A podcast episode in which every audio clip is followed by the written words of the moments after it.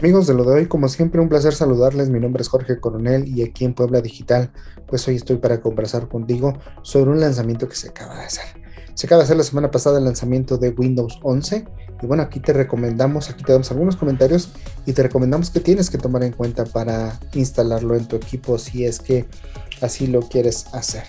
Bueno, pues de entrada, el jueves pasado eh, Microsoft lanzó este sistema operativo Windows 11 que supone un rediseño del sistema y su eficiencia. Eh, no obstante, esta versión demanda eh, como requisitos mínimos para que tu equipo pueda actualizarse eh, un sistema de chip SoC, es decir, un procesador de 64 bits con una frecuencia al menos de 1 GHz, así que tenga que esté trabajando en GHz, dos o más núcleos y una memoria RAM de 4 GB. Eso es muy importante, una capacidad interna de 64 GB o más para el almacenamiento.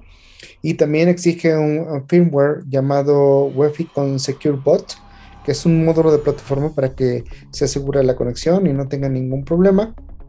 Y una resolución de 720 píxeles.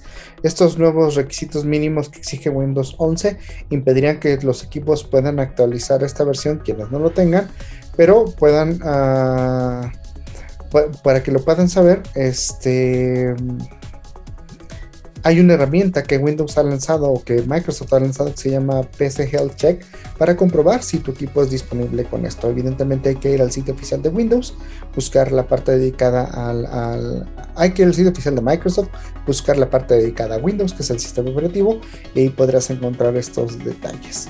Bueno, en teoría es un equipo, es una, una reforma interesante, bastante poderosa, que va a aprovechar sobre todo la integración de los equipos. Así que, bueno, pues ojalá, ojalá te sirva y ojalá tú lo puedas instalar.